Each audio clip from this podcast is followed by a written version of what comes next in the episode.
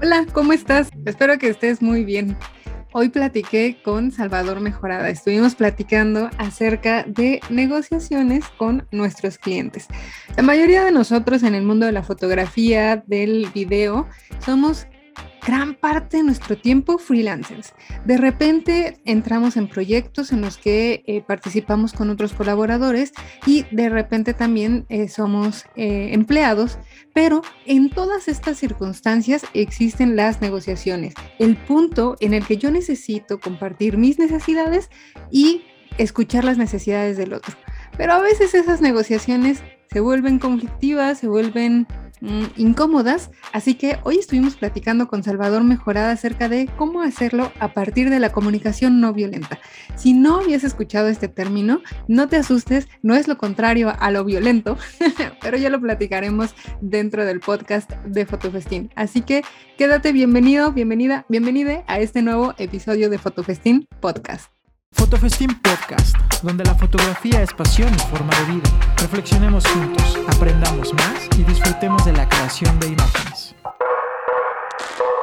Bienvenidas, bienvenidos, bienvenides a esta nueva transmisión de Fotofestín Podcast que estoy adorando esta tercera temporada. Sé que soy súper emotiva y emocional, efusiva y emocional pero de verdad me emociona mucho platicar de estos temas que poco se hablan en el mundo de la imagen fotográfica y de video. Hoy estoy acompañada con Salvador Mejorada, miembro de la vocación, eh, proyecto matriz de Fotofestín. Y bienvenido, Sal, ¿cómo estás? Muy bien, muchas gracias. Como siempre, muy, muy emocionado también de, de eh, compartir contigo, de grabar contigo. Siempre los temas se ponen muy buenos, muy interesantes, así como en nuestras sesiones de trabajo que hablamos de cientos de cosas. La verdad es que siempre me encanta compartir esto con, con eh, los escuchas. Y ahora andas muy cósmico. sí. ya estoy navegando al mundo del, del Zen. Pues justamente de eso vamos a platicar. Bueno, nos vamos a ir por ahí. Vamos a platicar cómo negociar con tus clientes. Todos, eh, bueno, muchos de los fotógrafos y videógrafos eh, directores, somos más independientes que empleados en términos generales. Solemos eh, trabajar con clientes que pueden llegar a ser difíciles y trabajamos con negociaciones a través de, pues si te van a dar el proyecto, si no te van a dar el proyecto, si te compran el servicio o no, pero las negociaciones no se cierran únicamente a clientes externos también es negociaciones con tu jefe, con tu jefa, con tus compañeros. Negociaciones tenemos todo el tiempo. Así que en realidad esto lo van a poder expandir incluso hasta digo con la pareja, con la familia, con el vecino, con todo el mundo. El objetivo es encontrar, ah, bueno, es más, desde ahí me gustaría arrancar. Si nos vamos por negociaciones, ¿a qué nos referimos con negociar? Porque tenemos una cierta idea del mundo eh, como capitalista ah, del tiburón, del shark, para eh, llegar a conseguir lo que queremos, que finalmente es pues lo que generalmente se busca en una negociación, ¿no? Obtener mi beneficio. Em, platícanos, Salvador, ¿cómo ves tú las negociaciones? ¿Cuál sería la perspectiva desde la comunicación no violenta? Pues esto, esto que nombras me parece eh, que es como el, digamos, eh, la situación dominante dentro de la idea de las negociaciones. De hecho, hay un montón de libros, estos programas de, en donde hay el, el, tiburón, como dices, y huye. Eh, Donald Trump, el expresidente de Estados Unidos, tenía una perspectiva también muy tradicional en la que el choque de manos tenía que ser de cierta forma y la mirada, una serie de aspectos. Que eh, Maturana, Humberto Maturana, yo creo que lo, nombraría como la negociación patriarcal, ¿no? la negociación que parte de la idea del dominio, de la idea de un poco de intimidación, etcétera, etcétera. No nos vamos a meter en eso porque no nos interesa demasiado ese tipo de negociación. Que sea efectiva o no sea efectiva no es de nuestro interés. Vamos a hablar de otra perspectiva. Vamos a hablar de la comunicación no violenta. Eh, la perspectiva de la comunicación no violenta, ahorita vamos a ahondar mucho más en eso, pero primordialmente eh, asume, esto viene de Marshall Rosenberg, asume que todos los humanos tenemos una serie de necesidades. Ellos nombran que son necesidades universales. Podríamos debatirlo o no, pero en general yo creo que sí, sí coincide con muchísimas de las personas. Estas necesidades, e, ellos lo que piensan es que todo lo que hacemos tiene que ver con eso. Tiene que ver con que tenemos una necesidad que queremos satisfacer eh, y que elaboramos una serie de estrategias para satisfacerlas. Eh, esto en el mundo de los sistemas sería algo como, tengo un estado actual, el estado actual está estable, está bien, pero hay algo que yo quisiera. Y entonces realizo una acción. Cuando realizo la acción, obtengo lo que yo quería y eso se convierte en el estado actual. Así funciona prácticamente todo lo que ustedes quieren. Bueno, eso es lo que dicen los de los sistemas complejos. Pero... Sonó complejo, sonó complejo. esto, es otro mundo muy interesante que espero que algún día podamos eh, traer también. Pero eh, primordialmente este fundamento me parece muy lógico. Yo, yo estoy en un estado, deseo algo, vamos a llevarlo a algo muy sencillo, tengo hambre. En realidad, eh, el tengo hambre es el sentimiento que me está hablando de mi necesidad. Mi necesidad es combustible, comida, y entonces yo voy y busco comida y entonces ya se convierte en el estado eh, adecuado, en el estado en el que estoy estable, ¿no? Ya, ya, ya logré mi objetivo. Mi objetivo no es comer. Mi objetivo es meterme a alimento, tener energía, eh, buscar la forma de tener energía. Comer es una estrategia para tener energía. Una estrategia que para nuestro cuerpo, para nuestra parte biológica, pues es la única estrategia eh, porque no podemos recibir energía del sol ni de las plantas. Bueno, no necesariamente la energía que necesitamos, a lo mejor otro tipo, ¿no?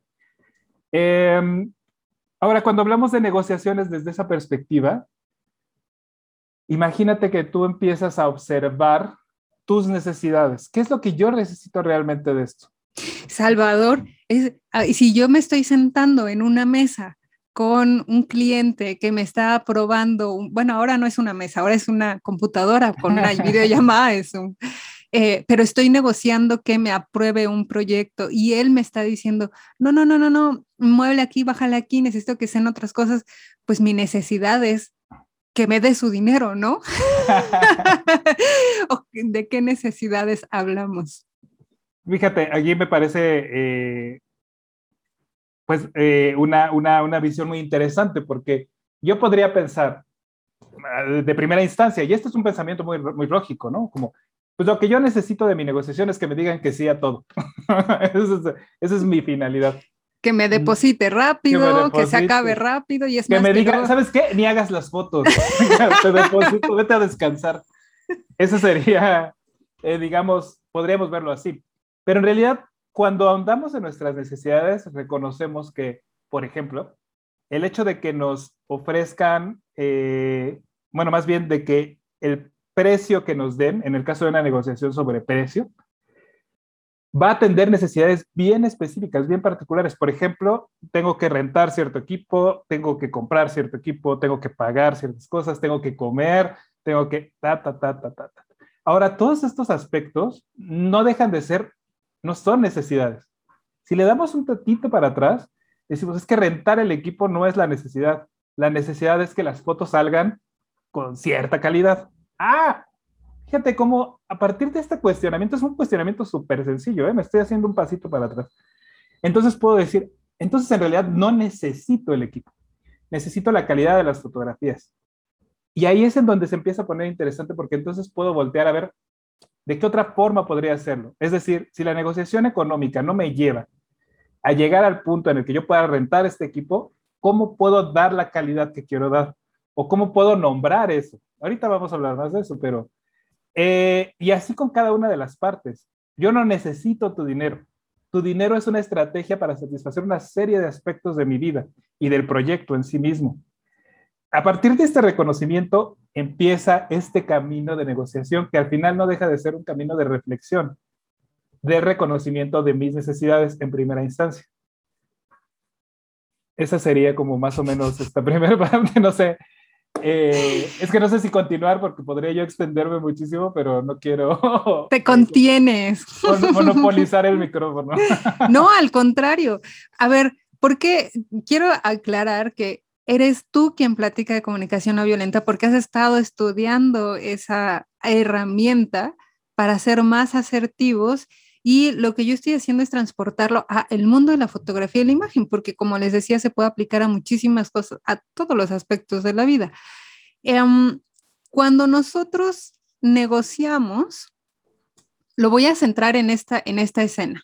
Realmente es un cliente, yo armé una cotización, eh, él me está, ya, ya asumí que es un él, es el cliente, la clienta, em, me está solicitando una serie de cosas porque, de hecho, él dice, a ver, yo quiero un, una sesión de fotos corporativas para mi página web, ¿no? Y nosotros justamente lo resolvemos a través de una cotización, nos imaginamos todo el proyecto, eh, decimos, ok, para hacer este tipo de fotografías van a ser unas publicitarias, van a ser unas de producto, eh, van a tener este formato, porque si la quieres poner en Instagram van a necesitar esto. Nosotros resolvemos lo que el cliente no está viendo. De repente es desilusionante, Salvador, que tú presentes un proyecto en el que tienes todo solucionado y el cliente te dice, no, quítale aquí, ponle acá. Y entonces hacer este trabajo de decirle, mm, fíjate que elegí esta cámara porque otra no te va a dar tu fotografía tamaño anuncio eh, de estos espectaculares en, eh, que se ponen en las avenidas. Pero es todavía más doloroso cuando aún después de la explicación te dice que no o que te diga que sí y luego te diga que no, porque puede ser que no estés negociando con la persona correcta. Y entonces ahí es cuando estos tratos con clientes empiezan a volver un tanto emocionales, ¿sabes? Y es del tipo de cosas del que no se habla cuando estás, pues, no sé, estás haciendo un entrenamiento con alguien de ventas y entonces cerrar ventas, cerrar ventas. Y el objetivo es que te diga que sí y hazlo sentirse cómodo. Y entonces haz que la situación, yo lo sé, yo lo sé, he estudiado esas técnicas de negociación, pero llega un punto en el que no se siente bien estar manipulando todo el tiempo para conseguir lo que quieres. Y me llama la atención que dices que a veces a lo mejor yo hice una cotización en donde yo puse una cámara y tal vez ni siquiera necesito esa cámara o ese Osmo que yo, yo elegí para grabar. A lo mejor puedo grabar con un celular. Ay, no me maten. ya sé que somos profesionales, pero hay proyectos que lo ameritan. Digo, francamente ya no le podemos pedir tanto a la, cámara del iPhone. Hay muchísimas cámaras que ya sirven muy bien para, para hacer trabajos que van a terminar y se van a acabar en un día de Instagram. Entonces, me parece curioso cómo trabajas con este tema de la estrategia, pero me gustaría que abordáramos ya entrando a comunicación no violenta, porque me suena que una comunicación, o sea, que lo otro es violento y esto no. Y cómo empezar a, a, traducir esas negociaciones y comprenderlas, que no nada más es la parte técnica, que desde ahí ya confrontarnos a tener que buscar alternativas es doloroso para quienes somos estructurados, ¿sabes? Es decir, ya tienes una pirámide y alguien te dice, quítale la de en medio. No, esa pieza va en medio. Em, bueno, esos ya son temas de control, de autoexigencia, etcétera. Pero sí que, que, que, nos ayudes a vislumbrar cómo, cómo se utiliza la comunicación no violenta cuando ya estamos teniendo un conflicto interno y externo, porque empezamos a demostrarle al otro, eso que estás haciendo me está molestando. Bueno, en primer lugar, es muy importante eh, establecer a qué nos referimos con no violento. Lo establecemos desde la perspectiva de Marshall Rosen. Él lo toma de Gandhi. La idea de no violencia de Gandhi es cómo fluyen las cosas naturalmente cuando yo deliberadamente excluyo las acciones violentas. Es decir, si yo normalmente voy en la calle y alguien me mienta a la madre y yo normalmente actuaría, le gritaría, o le diría la tuya, o me acercaría y le pegaría, ya saben, esas acciones violentas. ¿Qué pasa naturalmente en mí y en el otro cuando yo no acudo a esas acciones? ¿Qué pasa natural? Es decir, esta, esto que nombra la comunicación no violenta no es una técnica para comunicarse, es una técnica para dejar fuera lo que no nos ayuda a comunicarnos. Eh, esta esta, este, esta visión a mí me gusta muchísimo porque muchas veces cuando empiezo a hablar de comunicación no violenta en los cursos que doy, las personas así como que dicen, ay, es que es muy robótico, como muy, muchas reglas y todo esto. Olvídense de las reglas, eso es lo de menos. Las reglas nos ayudan a llegar a este fin. Pero en realidad, en, en, última instancia, esto se trata de cómo fluyen las cosas con la otra persona, en este caso con nuestro cliente, cuando yo deliberadamente excluyo la violencia. Eh, sobre este tema que platicabas me parece muy interesante porque en un curso que doy de comunicación no violenta para parejas y familia, uno de los primeros aspectos que tomamos en cuenta es la negociación, la, eh, la toma de requerimientos. Y esto es muy raro porque de repente es como, ¿cómo que la toma de requerimientos en familia y en pareja? Yo les digo, esto normalmente ocurre con un cliente, idealmente. Lo vamos a traer al punto de las parejas. Ahora, cuando digo que ocurre con un cliente, la realidad es que a veces más o menos que ocurre. Les voy a decir de qué se trata esto. Cuando yo me acerco a tomar requerimientos, cuando yo me acerco a escuchar qué es lo que tú necesitas, yo necesito llegar con un reconocimiento de lo que yo quiero, de lo que yo estoy dispuesto a negociar y de lo que yo no estoy dispuesto a negociar. ¿Por qué es importante que yo llegue con ese reconocimiento? Porque cuando el cliente me avienta la cantidad de cosas que él considere, muy probablemente yo quiera Oh, forzarme a, eh, a decir que sí, porque quiero dinero, porque quiero que pase. Y entonces, sí, y esto sí, y esto también, y esto no sé qué. Cuando yo ya traigo muy reconocido qué es lo que quiero obtener de este cliente, fíjense qué interesante, porque tú nombraste esta idea, yo lo que quiero del cliente es que me diga que sí, que me dé dinero. A lo mejor no, a lo mejor no es lo que necesito de este cliente, a lo mejor me interesa muchísimo porque este cuate puede llevarme a otros, eh, a un ámbito distinto. A lo mejor me interesa porque nunca he hecho este tipo de fotografía, me llama la atención. Pero observan cómo a partir de que yo sé qué es lo que quiero, uf, la negociación cambia por completo. Yo no me engancho en, eh, eh, en lo que él quiere. Fíjense que cuando digo quiere, voy a distinguirlo de lo que necesita. Esto es muy importante. me ha pasado muchísimas veces. Durante mucho tiempo yo llevaba equipos de trabajo y me tocaba negociar con los clientes eh, la empresa se dedicaba a hacer algo de una forma muy específica y yo llegaba con el cliente y decía, es que quiero una página web en donde la gente se dé login y haga esto y esto otro. Y yo le decía, ¿qué es lo que quieres lograr con eso? O sea, en realidad, ¿qué quieres? Ah, pues es que quiero eh, que la gente conozca mis productos. No necesitas una página web para eso. No, les decía eso porque yo tenía que atender a las necesidades de la empresa. Pero mi, mi razonamiento era, si esto fuera una empresa de marketing, te diríamos, no hagas una página web. Muchísimo gasto, no te va a resultar. Pero vamos atrás. No es diferente lo que quiere, lo que cree que quiere, más bien lo que quiere a lo que necesita realmente. Cuando nos sentamos a negociar, entendiendo lo que nosotros queremos y reconociendo lo que el cliente necesita, cuáles son sus necesidades, entonces ocurre este lugar que mencionabas, Ari. Este lugar en donde yo puedo decir, ah, hay un momento, o sea, a lo mejor lo que él necesita no es realmente mi super cámara que voy a sacar y que necesita el seguro y que necesita la producción. A lo mejor es el teléfono, literal, porque va a estar 24 horas en línea.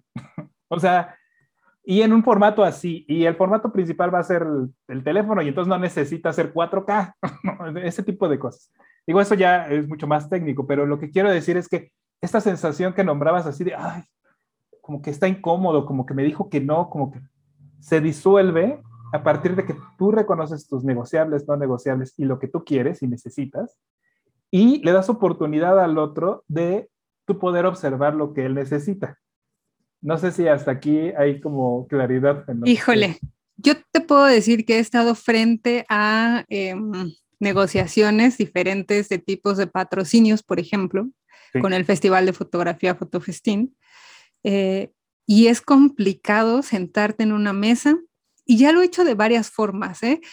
pero sentarte y decir, mira, yo tengo esto, ¿qué necesitas tú?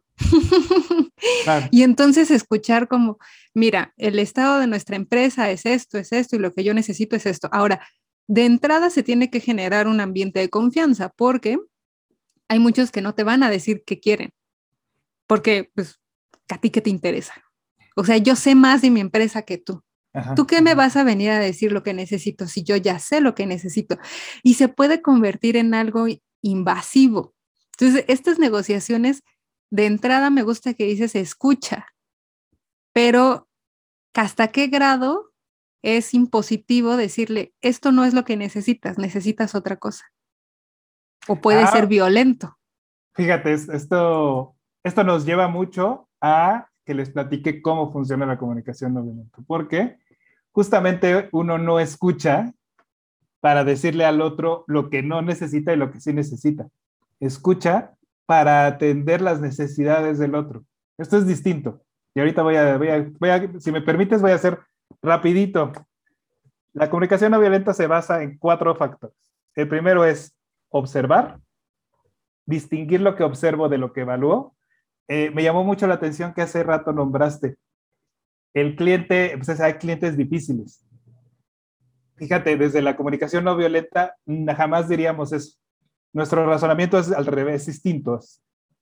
Cuando yo digo hay un cliente difícil, lo estoy evaluando. Estoy partiendo de la idea de que él es una serie de cosas que lo hacen difícil desde la comunicación, digo, y es una evaluación muy razonable. Este, no se pone de acuerdo, dice que tiene dinero y no tiene, no, sí, sí puedo yo evaluar a un cliente como difícil. No, no quiero decir que no lo hagamos. Lo que quiero decir es que lo distingamos. Vamos a distinguir esta evaluación, que es pertinente, puede ser pertinente, de la observación. La observación es mucho más rica para nosotros. Este cliente es muy difícil encontrarlo porque sus horarios son muy complicados. Eso es completamente distinto. O este cliente le hace mucho caso a la persona de tal departamento eh, porque es importante para él su opinión y de repente esa opinión mm, interfiere con el proyecto. Cuando yo empiezo a nombrar lo que observo, el segundo aspecto es qué me hace sentir eso. Esto, o sea, la gente le, así como, ¿cómo, cómo? ¿Cómo me voy a estar fijando en qué me hace sentir en una negociación con un cliente? Tú lo nombraste muy bien. Sí, sí te genera sentimientos, sí te genera emociones y tú le generas emociones al otro. Y a veces la decisión está basada en esas emociones. Esa es la parte bien importante.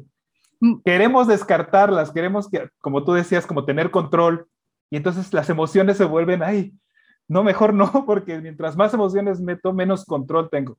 Olvídense, siempre van a intervenir las emociones. Las emociones son parte de lo que razonamos, de lo que juzgamos del otro. Entonces, vamos a asumirlo. Muy bien. Yo observo, separo mi observación de mi evaluación y entonces empiezo a tener particularidades, a observar las particularidades. El cliente deja de ser el cliente difícil para convertirse en una persona que no tiene tanto tiempo, en una persona que no tiene tanto presupuesto, en una persona, etcétera, etcétera. A partir de ahí, entonces yo reconozco lo que siento. ¿Qué me hace sentir esto? ¿Qué me hace sentir que no tenga tiempo? Específicamente me hace sentir frustración, por ejemplo. Porque me hace sentir que, que, no soy importante. Que, me hace sentir que yo no soy suficiente, eh, que su proyecto ni le importa tanto, ese cliente se pasa porque primero dice que le urge, luego no me habla y no me contesta cuando yo le escribo. Fíjate, me parece interesante lo que dijiste porque igual que lo de la otra cosa, hay, hay, ahora sí que hay niveles, suena chistoso, pero hay un primer acercamiento en el que yo digo, bueno, me hace sentir que no soy importante, pero eso no es lo que sientes. Ve más atrás. En realidad, eh, lo que siento es frustración. Es decir, nombramos la emoción. La emoción puede significar muchas cosas para nosotros, pero cuando yo reconozco que siento frustración, entonces ya puedo elaborar una serie de estrategias para, ok, puedo entender que entonces esto no va a fluir tan rápido como yo quería. Y ese entendimiento nos ayuda a que nuestra negociación ocurra en otro lugar. Si yo constantemente, si yo no reconozco esa emoción que me genera esta situación que observo, muy probablemente todo el tiempo esté en tensión y probablemente le esté empujando yo esa tensión. Oye, ¿ya me vas a contestar? Ya. Ok, ya reconocí la realidad. Esto creo que tú lo nombrarías el principio de realidad. Esta persona no tiene tiempo. Perfecto. Entonces, ahora mi estrategia para abordar los temas va a ser mucho más sencilla. En lugar de decirle, te voy a vender todo, no, te voy a llegar con tres propuestas rapidito. ¿Qué, qué te gusta?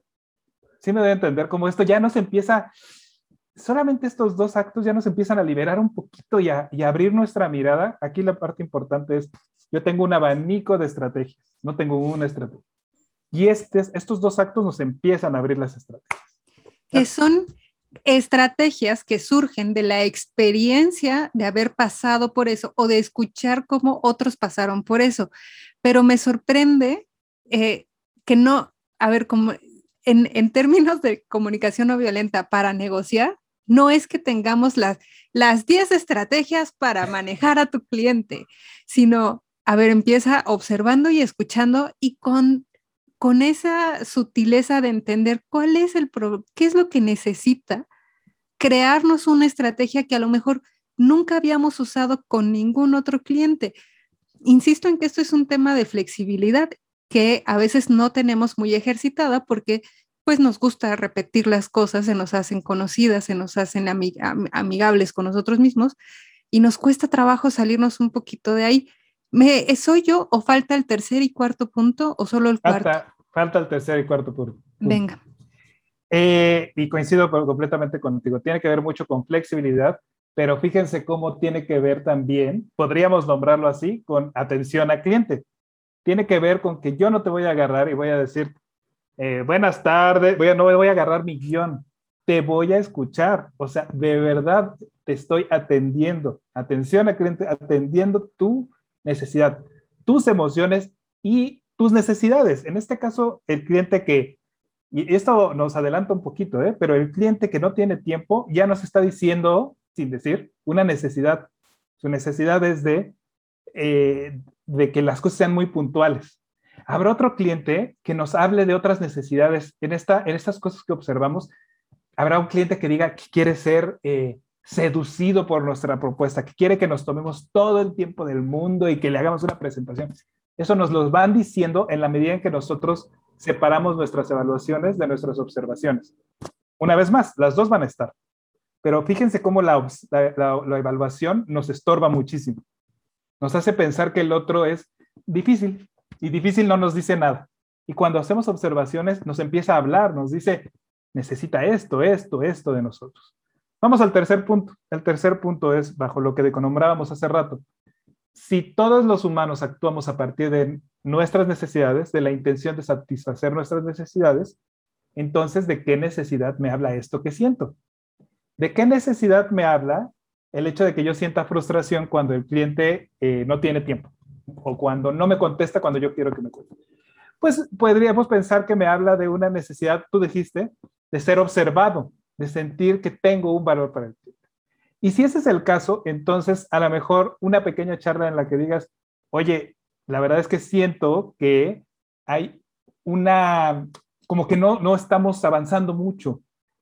¿Estás interesado en que trabajemos juntos? Para mí es importante saber que te interesa que trabajemos juntos, porque le estoy metiendo yo energía. Sí me debe entender cómo esto, esto ya me pasé al, al cuarto punto, pero surge a partir de una necesidad. Mi necesidad ni siquiera es que me conteste. Si yo reconozco que mi necesidad es ser observado, lo que necesito pedirle es que me observe, que me conteste. Oye, A, pedir, así, de entrada, identificar lo que necesitas ya. Ya es una así palomita, una estrella, ya súper guay, ¿no? Pero comunicarle al otro lo que necesitas. Cuando el otro es el que es tu cliente, no te conoce, no eres no es amigo, no es familia, no lo conoces, expresar tus necesidades suena un tanto peligroso, ¿no? Porque ¿cómo lo podría recibir él así como, ¿qué? No entiendo, ¿de qué me estás hablando? Te contesto rápido y tú así de, no, pero rápido no para lo que yo identifico. ¿Qué, ¿Qué pasa si la otra persona no recibe bien esta solicitud de mis necesidades? Esta es, esta es una pregunta que me hacen un montón en los talleres. Y eh, aquí va algo más profundo que tiene que ver con, con lo que hablamos al principio. Yo tengo que observarme, tengo que validar lo que yo siento y necesito si yo no llego habiendo validado lo que siento y necesito, no va a pasar nada. O sea, voy a vivir constantemente en este temor que nombras. A ver, la pregunta es, la pregunta que yo les haría a todo el mundo es, ¿tengo derecho a nombrar mis necesidades? Sí o no. Aquí entran un montón de aspectos que no vamos a nombrar ahorita, bueno, que no vamos a, explorar demasiado, porque tienen que ver con relaciones de poder, como lo que hablamos la vez pasada. Tiene que ver con, ay, es que la jerarquía y eh, ni modo que le hable así al, al director general de no sé qué. Olvídate de eso, regresa un poquito a ti. ¿Qué necesito? Ahora, vamos a la cuarta parte. La cuarta parte es hacer una petición o elaborar una estrategia. Fíjate cómo cuando yo dije, lo que yo necesito es ser observado, y entonces eh, eso es lo que me dice lo que observo, que yo necesito ser observado, eh, yo podría decirle al cliente, oye, necesito ver que te interesa. Pero también hay otra, otra, otra estrategia, que es decir, ah, ya entendí, en realidad no me enoja que no esté el cliente, en realidad no me frustra tanto que no tenga tiempo. En realidad lo que yo necesito es ser observado. A lo mejor no necesito que me observe él. a lo mejor la estrategia no eres, tú. A lo mejor lo que me hace falta es eh, elaborar una estrategia de comunicación distinta. No sé, estoy inventando, ¿eh? Pero todas estas cosas se abren a partir de que yo me valido, valido lo que siento, necesito y demás. Ahora, ¿Qué pasa si yo llego y le digo, decido decirle al cliente, oye, pues la verdad es que siento que no te estás tomando el tiempo para ver mi propuesta con eh, seriedad. Eh, reconozco, fíjate, como yo ya observé que su necesidad es el tiempo, porque no tiene tiempo, yo le puedo nombrar sus necesidades. No se las, no, no les digo, lo que tú necesitas, no hago eso. Lo que yo hago es decir, yo siento esto, me gustaría saber que estamos en el mismo canal con relación a este proyecto, a que el interés que yo le pongo es el mismo que le están poniendo ustedes o que le estás poniendo tú. Reconozco que tienes poco tiempo para abordarlo. Me gustaría saber cómo hacemos juntos para que pase, porque me interesa que pase.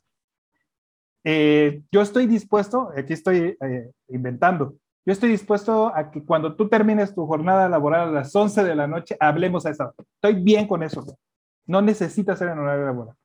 O estoy dispuesto a que sea por mail, o estoy dispuesto a que sea por mensajitos. Tú dime cómo sí logramos que pase. Ok, podría ser como, a ver, hola Juanito, para nombrarlo. hola, oye, en una llamada de teléfono, ¿no?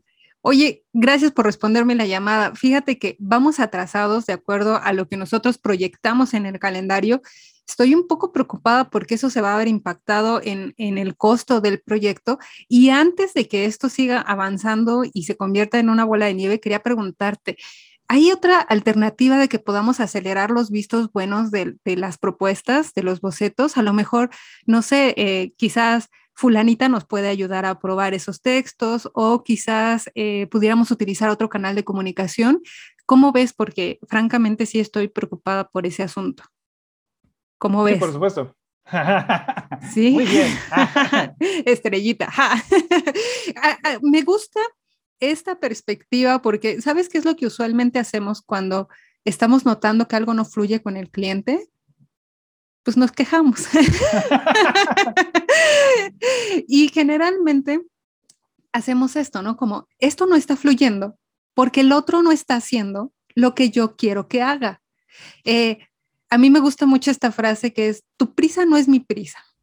Yo entiendo que tú no me vas a contestar cuando yo te escriba porque yo sé que mi prisa no es tu prisa. Tú no tienes por qué ir a la velocidad y responderme cuando yo te hablo porque tú estás teniendo una vida allá, ¿no? Tú estás haciendo otras cosas. Pero solemos eh, como que utilizar esta, esta herramienta o este escudo de la queja para no abordar los problemas. Es decir, cuando yo me quejo, autoafirmo que yo estoy bien y el otro está mal. Eh, en ese sentido, lo único que necesito es postearlo en Facebook y todo va a quedar mejor después de eso porque ya me desahogué. Em, y solemos quedarnos callados porque creemos que podemos crear un conflicto a través de expresar nuestras necesidades. Es tratar de ahorrarnos ese momento incómodo en el que le tengo que hablar a Juanito y decirle, oye, eso que tú dijiste que sí iba a funcionar, no está funcionando. Pero sí hay formas amables de decir, oye, échame la mano. porque eso puede aumentar el costo del proyecto, se puede alargar más semanas, eso te va a costar a ti, me va a costar a mí, y creo que los dos no queremos esto. Entonces, trabajemos hacia allá. Esa, desarrollar esa asertividad cuesta mucho trabajo y por eso me gusta la comunicación no violenta, porque te da herramientas y aunque sea sistemático, te da pasos que a lo mejor al inicio va a ser un poco robotizado, pero cuando estás en un conflicto, puedes eh, utilizarla para, a ver, me voy para atrás. Paso uno, observo. ¿Qué carajo está pasando? Algo no está bien. ¿Por qué me dejó de responder este cliente? Y empezar a tomar como, si, ¿qué es mi mejor alternativa? Porque todos tenemos diferentes personalidades, pero es extraño que no nos enseñen a comunicarnos, ¿no? nos enseñan a quejarnos. Es más, tú quejate, es más, tendencias en redes sociales, es más viral una publicación, un video, lo que sea, de una queja que de otra cosa, porque empatizamos más. Eso es lo que conocemos. Lo que no conocemos es qué alternativa tengo para no quejarme y solucionar el problema. Salvador, francamente, creo que en, en temas de cómo negociar con clientes es un mar. Y creo que podríamos hablar de muchísimas cosas. ¿Qué otro punto te gustaría mencionar antes de que vayamos cerrando este, este episodio sobre cómo negociar a través de comunicación no violenta? Pues me gustaría un poco abordar esta, esta idea que, que, que siempre comento en los talleres y que además he vivido personalmente y la he vivido en otras personas. Cuando yo soy capaz de reconocer mis necesidades y de nombrarlas, muy naturalmente, justamente en este quitar la violencia, eh, quitar los juicios morales, que así le llaman Marshall Rosenberg, muy en este espacio empiezan a ocurrir cosas de empatía. Cuando yo reconozco mis necesidades, puedo empezar a intuir y escucharlas del otro. Cuando yo elaboro mis, mis, mis propuestas a partir de este entendimiento. O sea, por ejemplo, mm, yo me siento, siento frustrado porque el proyecto no corre y entonces yo necesito que corra. Entonces, inmediatamente yo puedo pensar, bueno, no inmediatamente, conforme va pasando, de repente observo, ¿y cómo se sentirá el otro? O sea, él no estará frustrado. O sea, la otra vez que me contestó así de, ¿qué? ¿Qué chingados? No estaría frustrado, fíjate, a lo mejor también está harto de esto. O sea, a lo mejor, y no sabe, no sabe nombrarlo, no, no sabe que siente eso. Y entonces cuando yo puedo empezar a pensar así, la próxima vez que hablo con él y que empieza a levantar la voz, yo puedo muy amablemente también escuchar eso y decir, entiendo tu frustración, te entiendo, por supuesto que estás frustrado, te escucho frustrado. ¿Cómo hacemos para no estar frustrados? Fíjate, pero esto viene de que yo me reconozco a mi frustrado, reconozco, reconozco que sí, los negocios a veces me enojan, a veces me alegran, a veces me ponen triste, sí se vale. Y cuando yo entiendo eso de mí, muy rápidamente puedo empezar a entender lo del otro. Este cliente que se porta de tales formas tiene un origen y, y, y está atendiendo a un sentimiento. Ahora, ¿Cómo atendemos ese sentimiento? ¿Qué estrategias usamos? Es lo que nos empieza a dar la comunicación no violenta, pero nos lo da a partir de que lo, reconocemos. O sea, si ese, ese, ese gritarle a todo mundo, por ejemplo, en el caso de lo que hablábamos la vez pasada de las producciones, no les está hablando de una frustración, o sea, sí, sí, ¿cómo te digo? Sí, pues así es el mundo. No, hay una frustración. Vamos a atender la frustración. O sea, vamos a atender la forma en la que estamos haciendo las cosas. Algo no está funcionando, claramente para nadie, ¿no? Esto suena, híjole, yo entiendo que a, muchas personas, como tú decías, les puede costar acercarse a esto porque justamente nuestro entrenamiento, nuestra forma de construir relaciones es casi que lo contrario, casi que, uy, esto no se dice en la mesa y no digas esto y así no se dice. espérame, hay una razón para, para nombrar las cosas de la forma que se nombran y cuando empezamos a atender las razones, cuando empezamos a atender las necesidades de otros, yo creo que naturalmente empezamos a ver esos nuevos caminos, esos nuevos lugares. A veces todo se soluciona y, de verdad, les, eh, se los digo por experiencia, a veces todo se soluciona diciendo, tienes razón, estás enojado. Jamás, Salvador, eso jamás. Yo no me equivoco. Está cañón. Les, quiero compartir la anécdota de, de esa la comparto muy seguido, de em, estábamos con el perro, estaba yo paseando con mi perro y pues hizo eh, sus necesidades en una, pues afuera de una casa, pero en una jardinera. Entonces ya estaba yo recogiéndola, eh, recogiendo, y sale alguien de la casa y dice, ya dejaste que el perro se hiciera aquí. Este, yo le dije, bueno, ah, estoy medio parafraseando porque ya no me acuerdo del todo, pero le dije, oye, piénsalo, ¿de verdad te vas a pelear con cada persona que venga y que su perro haga afuera? O sea, nunca vas a descansar en tu vida. Lo estoy recogiendo, no es ningún problema. Y entonces el cuate ya iba a salir, ya estaba como a punto de pegarme. Le dije, en serio, en buena onda, entiendo que te enojes, porque sientes que, pues, ¿por qué alguien va a hacer popó aquí afuera de mi casa? Entiendo. Pero reconoce que no puedes hacer nada al respecto y que además yo particularmente sí lo estoy recogiendo. Yo no sé si al otro le sacó demasiado de onda que yo no le, lo empujara, que no dijera, pues, ¿qué te importa? Pero se metió a su casa ya no me dijo nada. Yo no sé qué sintió él. Yo creo que es muy raro que nos pone en un lugar no incómodo, en un lugar de verdad gris, cuando la gente no responde con violencia. Es, un lugar que no conocemos. ¿Qué hago, no? ¿Cómo lo hago? Hay también un video viral muy, muy divertido de, va una persona en moto, lleva su cámara y se le mete un coche, ¿no? Y entonces le dice, fija, usa, usa tus espejos, y, y el otro le dice, perdón, perdón, no te vi. perdón, carnal. Le dice, no, pues es que sí me sacaste un pedo porque, porque pues, me espantaste, ¿no?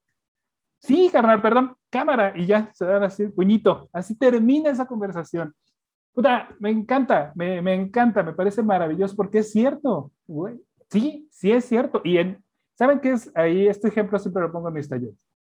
El entendimiento fue muy sencillo. Yo no siento enojo, no sé si él lo haya pensado así, pero no me siento enojado, siento miedo, tengo temor.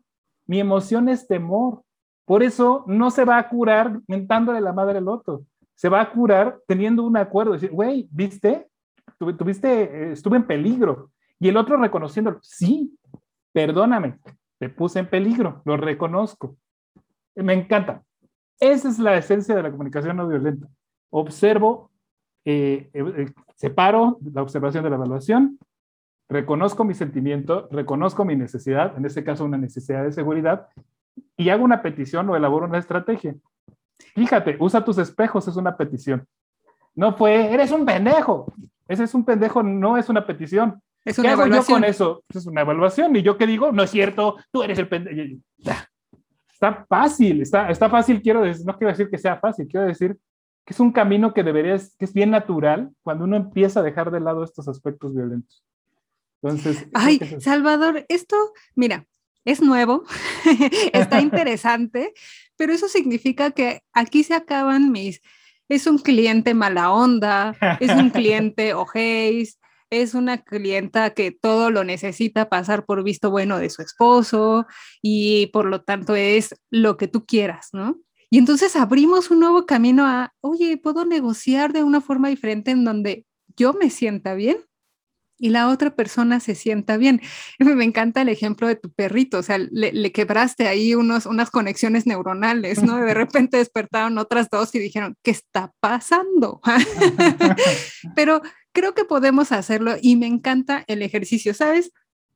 Creo que tan solo el hecho de, de hablar nos ayuda a reducir la angustia la incertidumbre, aprender a identificar y a comunicarnos de una forma distinta me agrada.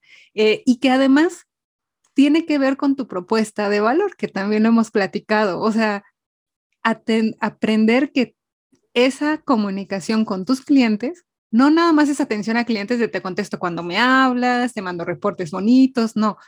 Eso es atención a clientes. ¿En qué eres bueno? soy bueno identificando tus necesidades. Cuéntame. Eh, eh, parte de identificar en cómo puedes mejorar tu negocio también es esto, también es, acuérdense que muchos de nosotros trabajamos por recomendación de boca en boca. Puede ser que tú digas, me vale más, voy a terminar mal con este cliente hijo de su, ¿no? Todo lo que tú quieras. Pero es un cliente que nunca va a volver a hablar de ti. Quítate que hable mal de ti. Somos un montón, pero no va a hablar de ti, no te va a recomendar con nadie más. Y ahí tú, tú solo te vas cerrando tus, tus, tus accesos a otras formas de obtener ingresos. Y creo que eso es algo que tenemos que ponerle mucha atención. Salvador, creo que de esto también podemos em, aprender que podemos cuestionar las estrategias. Eh, es muy curioso que generalmente no entendemos la diferencia entre necesidad y estrategia.